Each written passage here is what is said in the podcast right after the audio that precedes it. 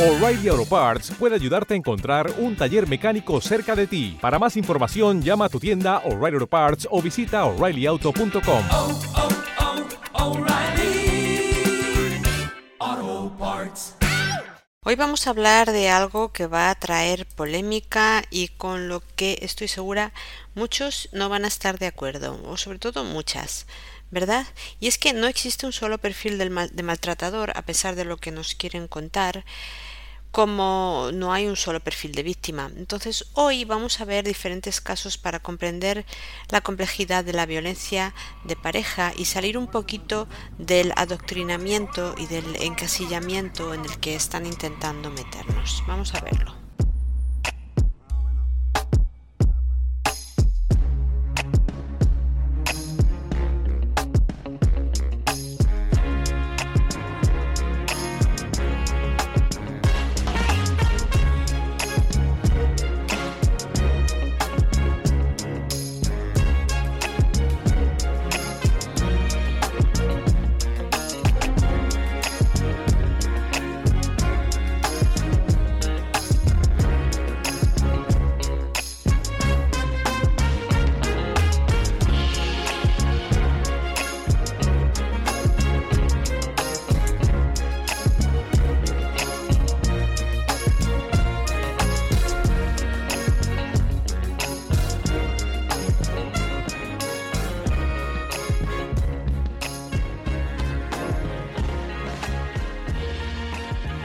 Vivimos en la época de la victimización y para que la retórica de la víctima, la víctima perpetua, en este caso de violencia de género, tenga sentido, pues tiene que haber un perfil de victimario concreto, a poder ser fijo y estanco y con unas características que lo hagan despreciable, ¿verdad? Entonces, como todo lo vinculado a la psicología y a la criminología, los fundamentos en los que se basan los supuestos expertos a la hora de hablar de la, de la violencia de pareja son erróneos y falaciosos. Y uno de los primeros errores que se cometen sería el de clasificar al maltratador en un subtipo de persona específica con unos patrones cognitivos y de conducta también específicos que al final se traducen en que la violencia contra la mujer termina concibiéndose solamente como una dinámica explicada eh, apelando solamente a que los hombres son violentos porque corresponden y responden a este perfil concreto y que a las mujeres son víctimas, ¿no? Eh, dando por sentado que estos elementos son eh, estancos e inflexibles. Cuando esto no es verdad, no son elementos estancos e inflexibles. Em, en la dinámica que estoy describiendo aquí, pues se da por sentado que solamente hay un perfil de víctima y un perfil de maltratador, claro y que si eres uno u otro pues tienes que encajar forzosamente en el perfil que se ha diseñado para ti.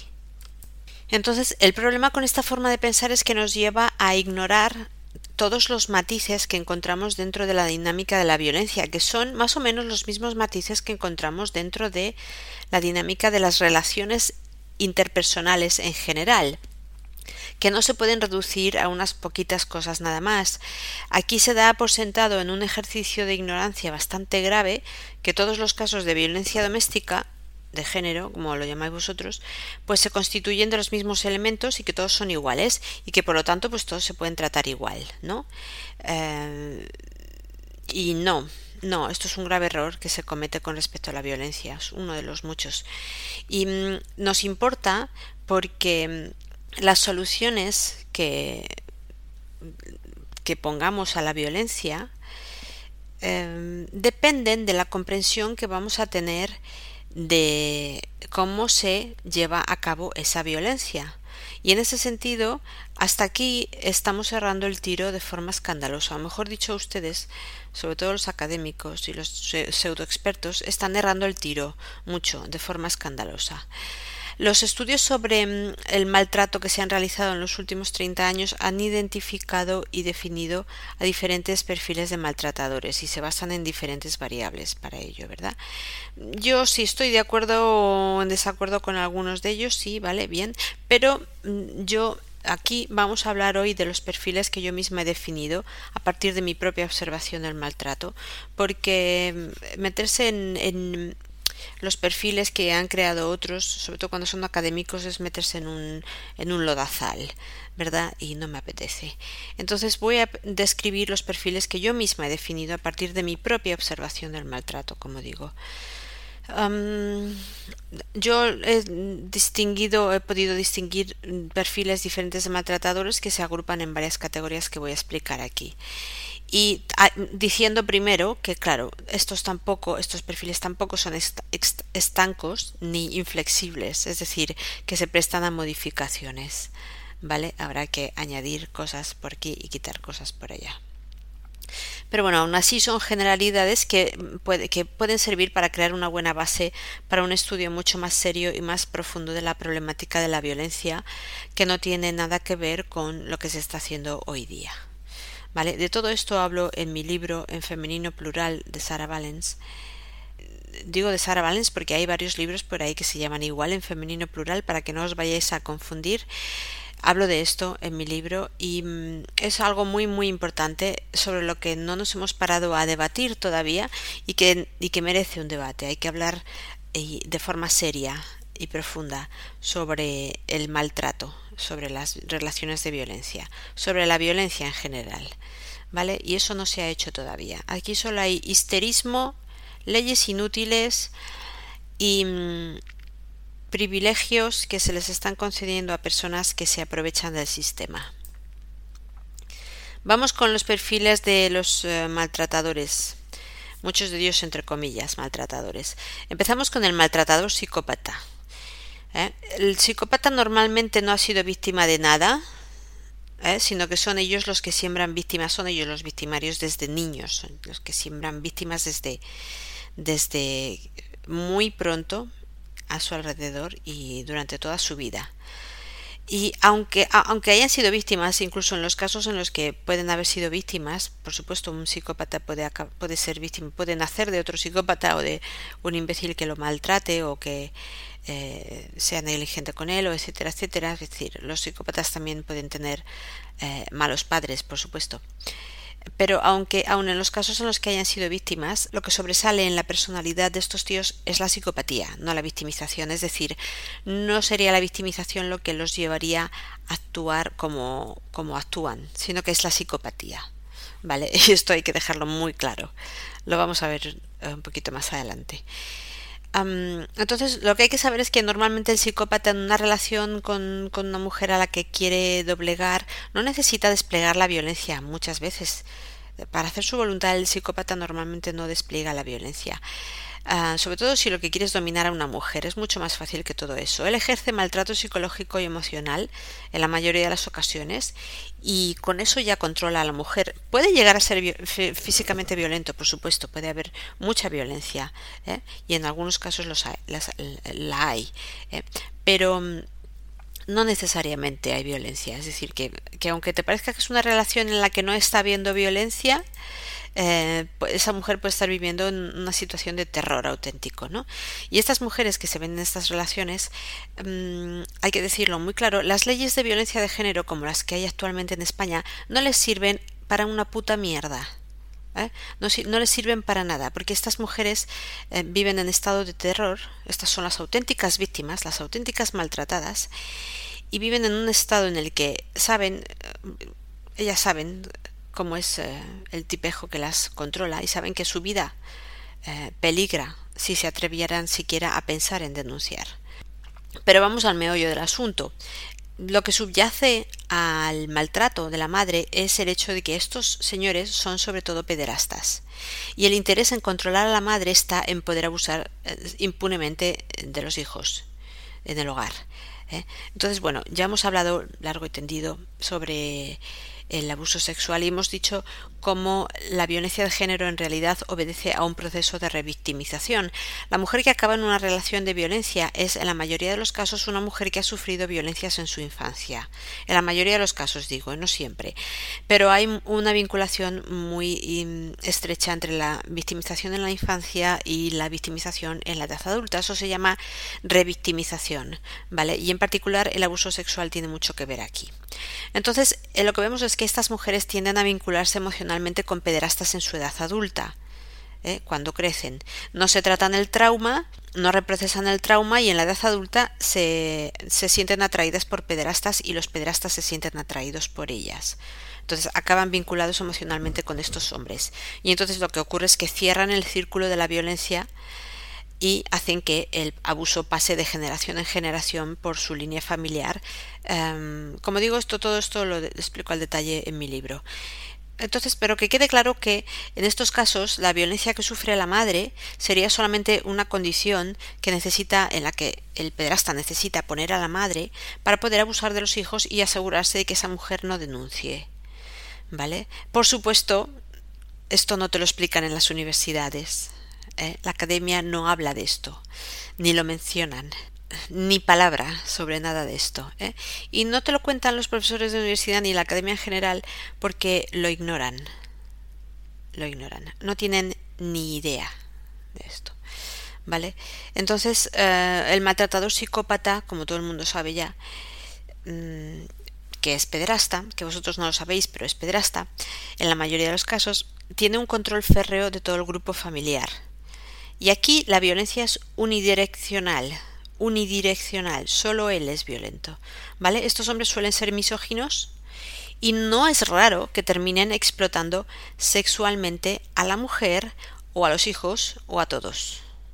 ¿eh? Existe una vinculación muy estrecha entre el abuso sexual en la infancia y la prostitución en la vida adulta y el nexo que une ambos suele ser el padre pederasta que pasa de abusar sexualmente de sus hijos a explotarlos sexualmente en prostitución o en eh, pornografía infantil o las dos cosas, ¿vale?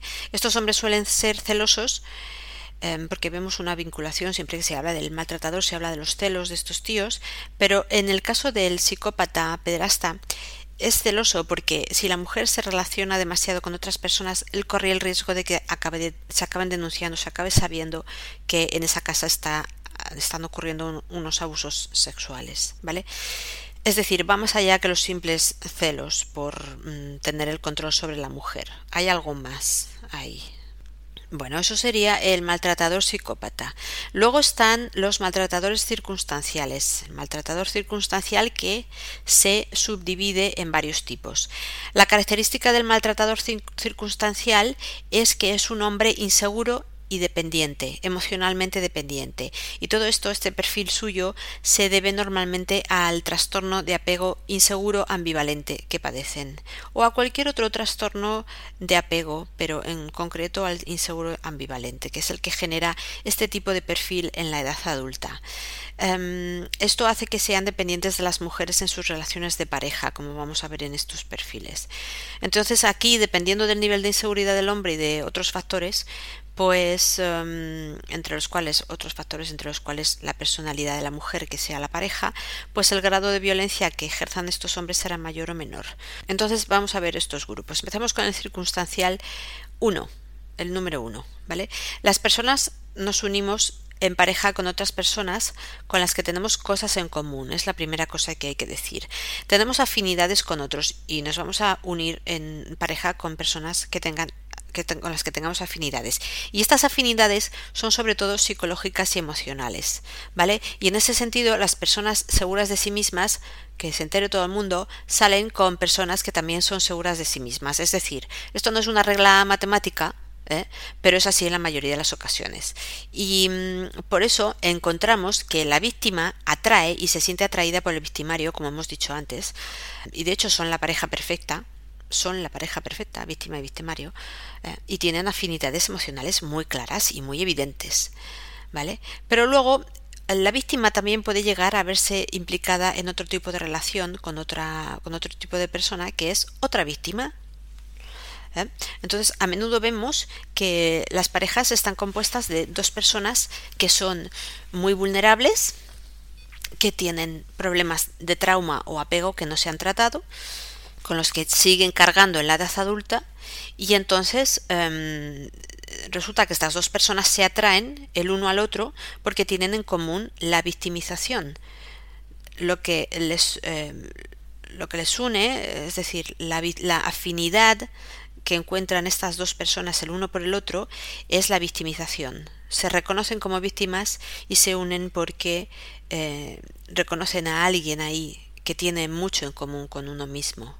Entonces es verdad que aquí la violencia no suele aparecer a menudo en este tipo de relaciones, pero mm, a veces cuando, cuando aparece viene es, no es unidireccional sino que es de ambos no muchas veces hablamos solamente de violencia o de agresividad verbal o psicológica y no tanto de violencia física ¿eh? y como digo es algo que puede venir de ambos componentes de la pareja ¿eh? Eh, es decir, que no es, no es propiamente dicho violencia de género. ¿eh? Y aquí hay debate, mucha gente lo dice, y es que, es que estos no, es que esta chica no es víctima de violencia de género, es que ella también es violenta, ella también es agresiva, entonces esta no es víctima, esta es una persona que sabe defenderse, ¿no? Entonces siempre está este debate, ¿no? Y es que claro, es verdad, hay veces en las que la chica se defiende o la chica es a sí mismo agresiva, ¿no? Y mm, pues no es aquel perfil de mujer vulnerable, víctima que no va a ninguna parte sola, que está totalmente indefensa y que bueno, se mete en aquello sin comerlo ni beberlo y que bueno, pues cuando se quiere dar cuenta le están dando palizas, ¿no? Nada que ver con esto.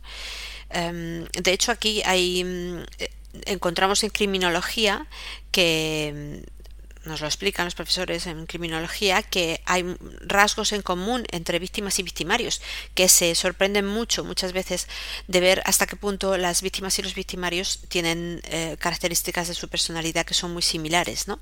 Entonces, este tipo de relaciones de, con maltratadores, entre comillas, circunstanciales, explicaría eh, este fenómeno, ¿no? que haya tantos rasgos en común entre víctimas y victimarios.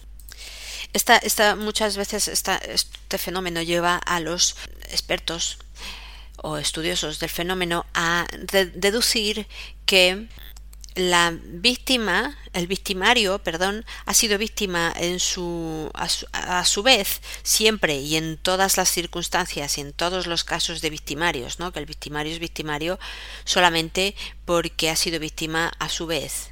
¿No? Eh, y se basan en esto, en esta similitud que hay muchas veces entre la víctima y el victimario. Y no, lo siento, pero no, eso no es verdad siempre. No es verdad siempre, estamos viendo en los casos de eh, psicópatas y sobre todo en los casos de pederastas, se, se, apoyan mucho en esto para, para intentar convencernos de que el pederasta es, ha sido víctima a su vez, ¿no? Y hay que marcar una diferencia muy grande aquí entre el pederasta y el maltratador físico. ¿Eh? y yo lo he hecho al principio con este perfil de, de psicópata, de psicópata pederasta, porque no tiene nada que ver eh, ejercer violencia de forma física que ejercer violencia sexual. La violencia sexual es un tipo muy específico de violencia y tienes que tener un perfil criminológico eh, muy específico para llegar a ejercer esa violencia. ¿Vale? Entonces, cuando queremos hacer perfiles de violadores o de pederastas, tenemos que afinar mucho y, e hilar muy fino y no podemos basarnos en estudios hechos sobre otro tipo de delincuentes u otro tipo de victimarios, porque no tiene nada que ver. Eh, sobre todo el pederasta es eh, un caso aparte y no tiene nada que ver con el resto de los victimarios que ejercen otro tipo de violencias, sobre todo violencias físicas, e incluyendo el asesinato, ¿eh? Inclu incluso. Es decir, que no es lo mismo. Mm, una persona puede llegar a matar a otra persona, pero no necesariamente sería capaz de violar. La violación es un delito muy muy particular, como digo. Pero bueno, vayamos al circunstancial número 2. Si elevamos un grado el nivel de trastorno de apego del hombre, siguiendo en la línea que, en la que estamos, de, circunstancia, de maltratadores circunstanciales, pues vemos otro perfil eh, en el que, bueno, pues son hombres a los que se les nota mucho que sufren y sufren mucho, son frágiles y se les nota incluso en su, en su forma de estar, se les ve una fragilidad, son vulnerables y tienen mucho miedo a ser abandonados. Es el miedo, la base, la base aquí de la agresividad suya es el miedo. ¿eh? Son hombres que tienen miedo. Y, y tiran de la violencia cuando se sienten acorralados. ¿eh?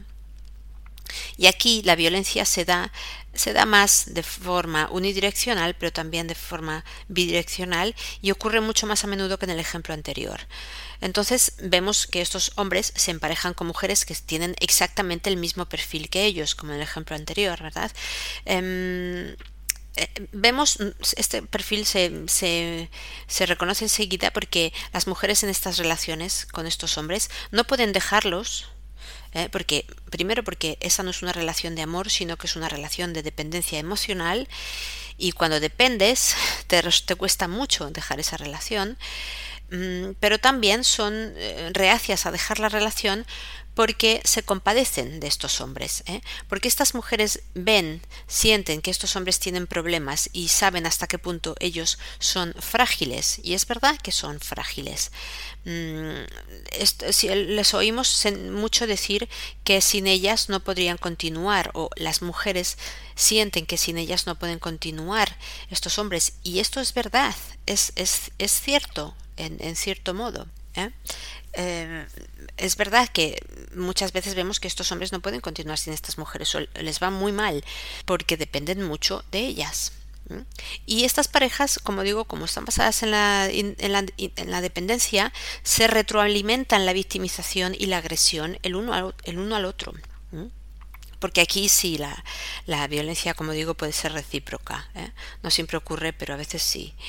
Y mm, aunque lo más común es que la mujer sea verbal, sea agresiva verbalmente, o psicológicamente y el hombre más físicamente, ¿verdad? Entonces, lo que ocurre es que a rasgos generales, cuando a rasgos generales digo, ¿eh? cuando la mujer tiene problemas de apego, la tendencia natural en ella es la de profundizar cada vez más en el perfil de víctima. Entonces, mm, vemos que cada vez se la ve más desvalida y más vulnerable a medida que va pasando el tiempo. Entonces, en el hombre puede pasar igual, pero digamos que el hombre tiene una mayor tendencia a la violencia, porque el hombre es más físico y más agresivo. ¿no? Y esto no necesariamente es algo malo, pero se puede, es decir, ser agresivo, ser más físico, ¿no? Pero es verdad que se puede convertir en algo problemático, ¿no? Pero aquí hay que recordar que el hombre en este tipo de relaciones tiene su propio problema del que no se ha ocupado, no sabe ocuparse, no sabe cómo hacerlo y no va a poder soportar el peso emocional del trauma de la mujer. Entonces, em, claro, aquí hay muchísimos disparadores que pueden hacer que esa relación acabe en violencia. Y, y, una de ellas es pues esta tendencia a la victimización de la mujer que estamos diciendo que puede exasperar a cualquiera. Em, luego la falta de capacidad que tienen estas personas para resolver los problemas de la vida, que pueden ser problemas simples, pero no saben resolverlos. El miedo, el miedo, siempre el miedo a que la mujer lo abandone eh, y esto es algo que caracteriza este trastorno de apego, está mucho ahí siempre, este miedo. Y luego, pues que estos hombres, eh, en cualquier situación en, las, en, la que tenga que comportarse como un adulto y tomar decisiones, eh, pues no, no, va a saber, no va a poder y eso le va a frustrar mucho porque estos, eh, estos son adultos que no han crecido, son, están muy infantilizados y muy dolidos a causa de esos trastornos. ¿no? Entonces, el peso de las responsabilidades de la vida puede acabar creando en ese hombre una sensación de frustración que acabe en violencia. ¿Vale? Eh, y hay que decir también que las mujeres tenemos esta tendencia a delegar la toma de decisiones en el hombre, normalmente, o en otras personas, pero sobre todo en el hombre, ¿no? Y las mujeres víctima lo hacen más todavía. Entonces, claro, cuando los hombres en este caso se ven en esa disyuntiva de tomar decisiones para las que a lo mejor no están preparados, pues esto puede hacer que se sientan desbordados. ¿eh? Y, recordemos que aquí hay una dependencia también de él, que este hombre no es un hombre que esté bien equilibrado, ¿eh? que son hombres que dependen emocionalmente de estas mujeres. Entonces, si eso les desborda, si algo los desborda, su reacción va a ser la de agredir, eh, van a tender a la agresividad. Y aquí, en este perfil de maltratador, mm, vemos también celos a veces y un intento de control de la vida de su pareja, pero en este caso, la mujer también puede llegar a tener esta tendencia. Entonces siempre hay uno de los dos que comienza a comportarse de forma controladora con el otro, que se lo va a contagiar al otro por contagio emocional, que en estas parejas es así, se están retroalimentando todo constantemente, como digo, ¿eh? Y entonces al final acaban controlándose el uno al otro, ¿no? Em, sin embargo, muchas cosas son diferentes del primer perfil que hemos visto, como por ejemplo que no hay pederastia por ninguna parte, ni hay tendencia en estos hombres a la explotación de la mujer, a la explotación sexual o de otro tipo, aunque sí puede haber misoginia o sexismo. Y aquí hay que aclarar una cosa y decirlo muy claro ya. Y es que si el trastorno de apego de ese hombre lo ha generado la relación con su madre, como suele ocurrir porque el trastorno de apego, todo lo que tiene que ver con el apego se genera en la relación con la madre, pues es normal que ese hombre termine desarrollando misoginia. ¿Eh? Acaba odiando a su madre, claro, ¿eh? como tantas personas acaban odiando a sus madres. Eh, y a lo mejor es algo de lo que tendríamos que empezar a hablar ya si queremos arreglarlo, ¿no? Entonces, el odio a la madre se extiende al odio a cualquier mujer y aquí se genera la, la misoginia. Evidentemente por unas razones muy diferentes a las del psicópata, pero aquí está, ¿no? Entonces, mmm, como estamos viendo aquí con estos perfiles, dentro del perfil del maltratador que conocemos hoy, pues hay muchos rasgos que pertenecen a hombres con trastornos de apego, que no es tanto un maltratador, sino un hombre que tiene problemas, problemas de apego o problemas de trauma. Pero hoy día, y en la coyuntura social actual en la que nos encontramos, pues si un hombre se encontrara en una situación como esta, se vería sin apoyos, sin ayuda y sin nada, porque la, la psicología también ha abandonado a estos hombres, ¿no? Entonces se le clasifica como maltratador rápidamente y se le trata como maltratador eh, a partir de ahí y punto, ¿no? Entonces, mm, claro, cada vez es más difícil encontrar psicólogas, sobre todo psicólogas, que no tengan el cerebro lavado con la ideología de género, y lo digo así claramente, os lavan el cerebro con la ideología de género, os lavan el cerebro, estáis adoctrinadas el 90% de vosotras. Entonces, claro, en una situación, en situaciones como las descritas aquí, en este tipo de situaciones de estas relaciones, cuando llegan a consulta estas personas, eh, muchas psicólogas, yo diría que una mayoría supuestamente expertas, eh, se conformarían con clasificar a este hombre de maltratador y le adjudican un estigma que es muy peligroso, que va a quedar con ese hombre para el resto de su vida, anulando cualquier posibilidad de cambio y cualquier posibilidad de arreglar ese problema, eh, porque es lo que tiene la forma de actuar que tenemos ahora gracias a estas leyes de mierda que se han implantado en nuestro país, que anulan por completo, anulan por completo la posibilidad de arreglar los problemas entre los hombres y las mujeres. Solo nos separan. Entonces, eh, claro, mm, este hombre que en principio no es un maltratador, no es una mala persona, acaba, se acaba generando, se acaba creando un problema de vida que le puede acompañar ya para el resto de su vida. Entonces, a mí me parece que no son maneras de arreglar los problemas de la gente. Pero bueno, vamos con el circunstancial número 3 o trastorno antisocial de la personalidad, TAP. Si elevamos el problema psicológico del hombre otro grado más, y como veis estamos hablando todo el rato del mismo perfil, pero en diferentes grados de problemática, pues ya entramos en el trastorno antisocial de la personalidad. Y dejar claro que el TAP, el trastorno antisocial de la personalidad, no es psicopatía. ¿Vale? Aquí se une el trastorno iniciado en la infancia de ese hombre, con el trauma que se ha generado en su infancia, con una tendencia que ya tiene él propia a la violencia. ¿Vale? Y aquí yo entiendo, entiendo que también han sido víctimas, pero mira, por más que estos hombres hayan sido víctimas, traspasan la línea. Traspasan la línea y se convierten en victimarios a veces muy bestias y muy brutos, porque estos sí ejercen una violencia grave que a veces es instrumental, nada que ver con los perfiles que hemos visto hasta ahora. Entonces, para el que no lo sepa, hay dos tipos de violencia. Normalmente clasificamos la violencia en dos tipos, la reactiva y la instrumental. La reactiva responde a una agresión o provocación previa que puede ser real o puede ser imaginada ¿eh? y se asocia con eh, niveles muy altos de impulsividad, dificultad para el control de impulsos, evidentemente, y escaso desarrollo de habilidades sociales. Y el que sepa un poquito ya ha entendido que aquí estoy describiendo a una persona con trastorno de apego. ¿Vale?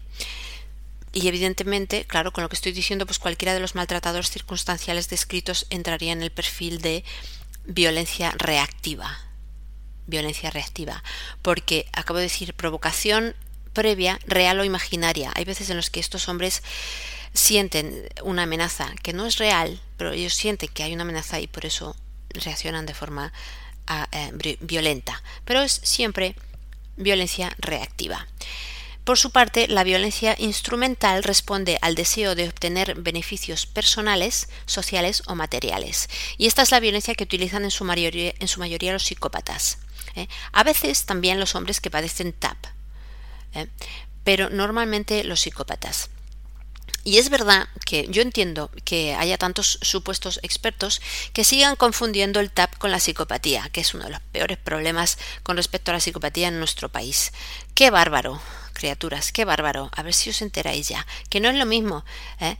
que no es lo mismo, pero yo entiendo que haya tanta confusión, porque es verdad que el modo de ejercer la violencia y los rasgos de personalidad pueden llegar a ser muy similares y, aquí me paro un, y aquí me paro un poquito para explicar la diferencia. Hay una característica específica que hace al TAP y al psicópata diferentes.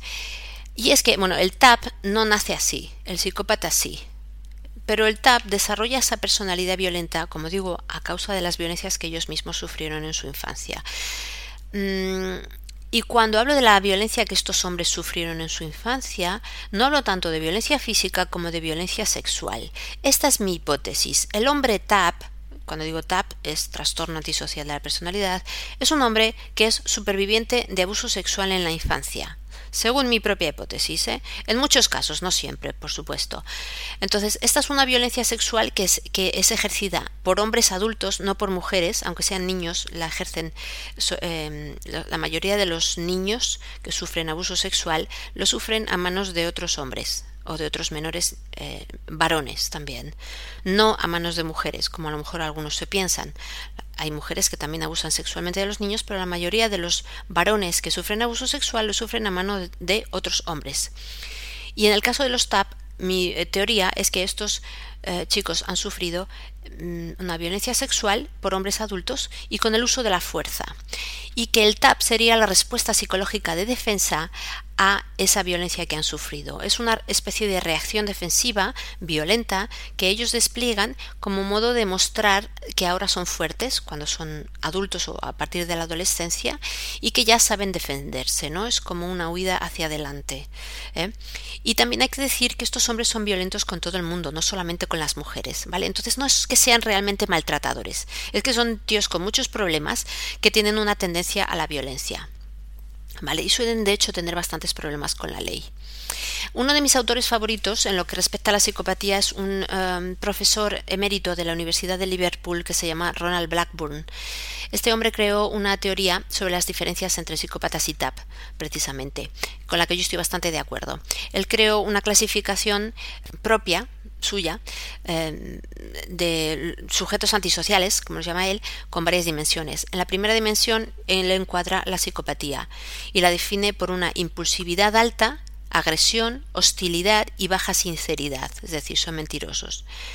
Y luego en la segunda dimensión encuadra al TAP y los define como hombres que tienen los mismos rasgos, impulsividad alta, agresión, hostilidad y una baja sinceridad, pero, además, son hombres, increíble pero cierto, son hombres tímidos, introvertidos y que padecen ansiedad y depresión. Y estos son trastornos que no encontramos en los psicópatas.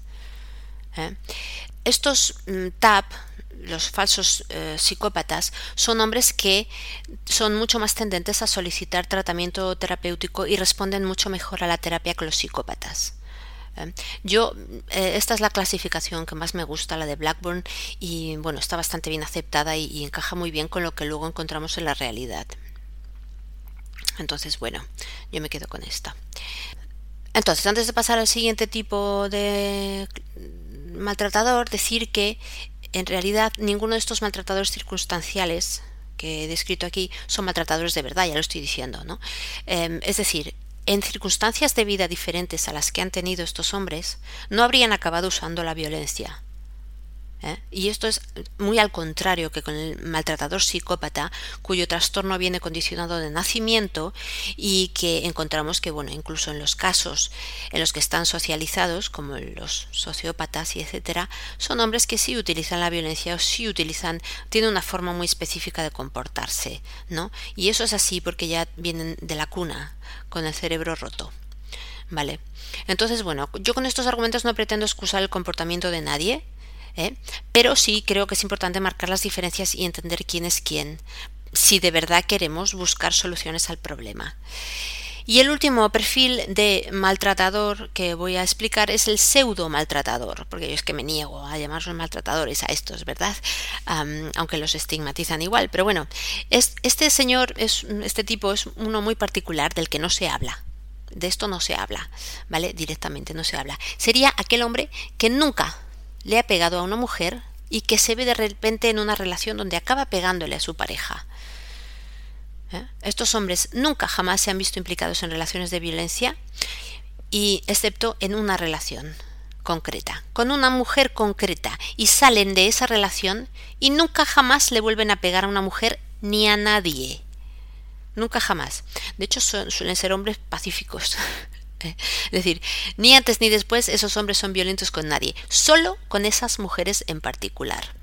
Y aquí es cuando muchas van a poner el grito en el cielo, sé que muchas personas no se lo van a creer, de hecho, pero es así, es así, ocurre así a veces.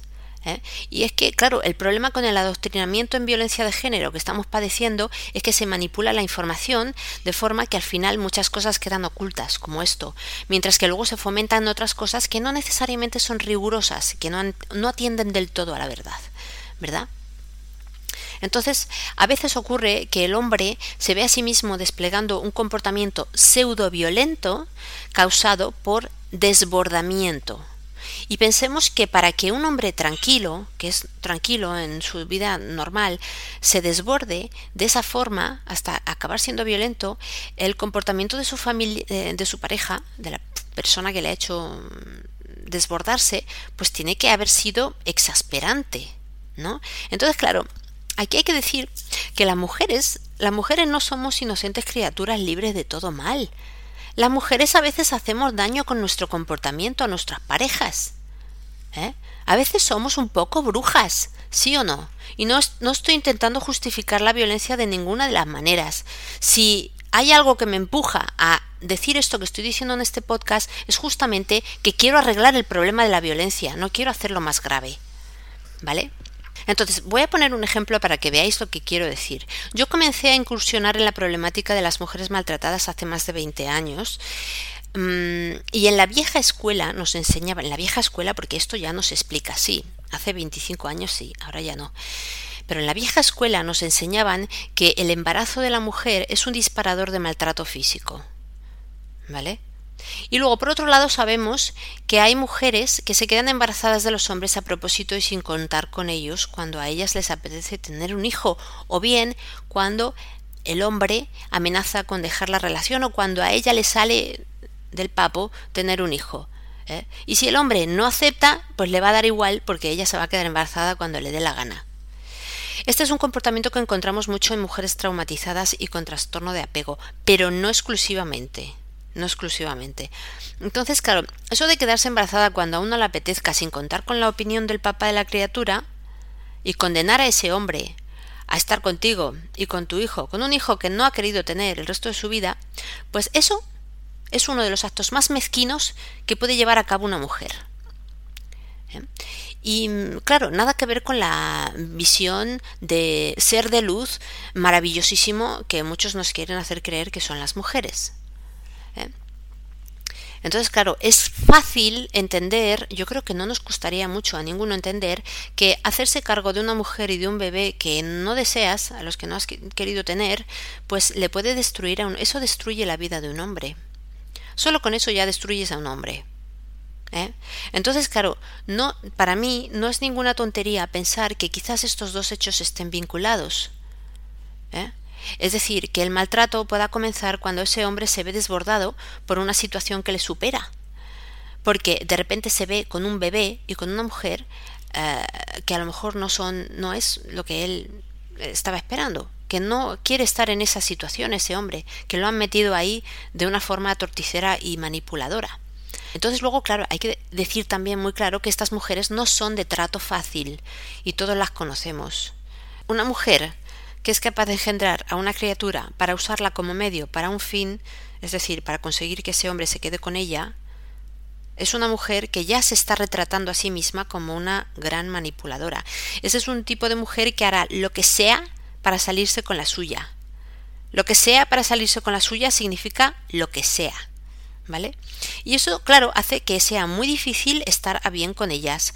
Y no solamente los hombres, también otras mujeres. Es muy difícil relacionarse con estas mujeres. Porque eh, te meten en un lío en cuanto te des la vuelta.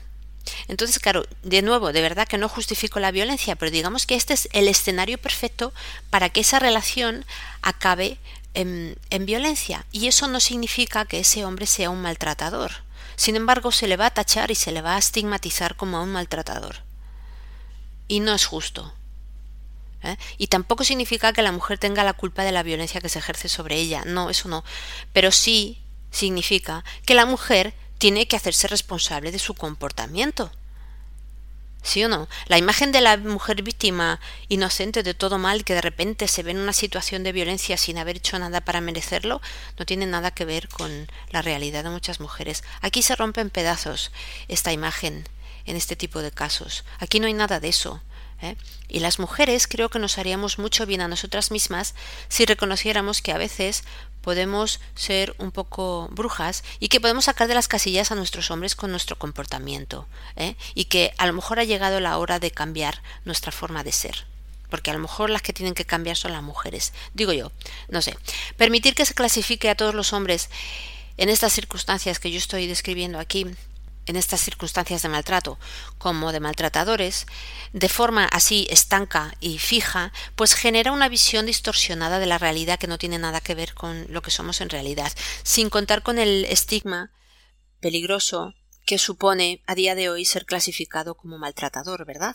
A mí muchas veces observando esto me parece que hay una especie de intención de hacer de presentar al hombre como el malo de la película en todos los casos. ¿Eh? al mismo tiempo que presentamos a la mujer como pues eso, una florecilla inocente, un ser de luz, incapaz de todo mal. Em, ¿Y sabéis qué pasa? Que lo malo de todo esto es que los malos de verdad siguen ahí fuera y siguen actuando impunemente.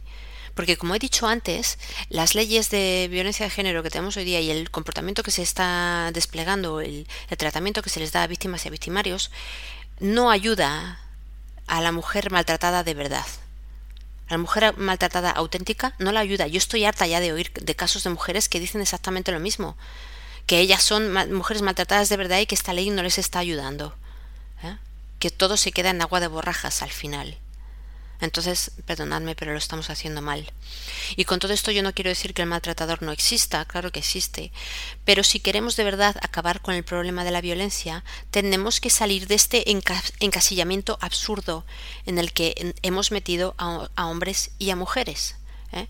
porque las cosas, la, solución a la violencia no está en estigmatizar al hombre y en evitar a toda costa que la mujer se haga responsable de su comportamiento. Muy al contrario, la mujer tiene que aprender a hacerse responsable de lo que hace. ¿Vale? Y ya está, nos quedamos aquí.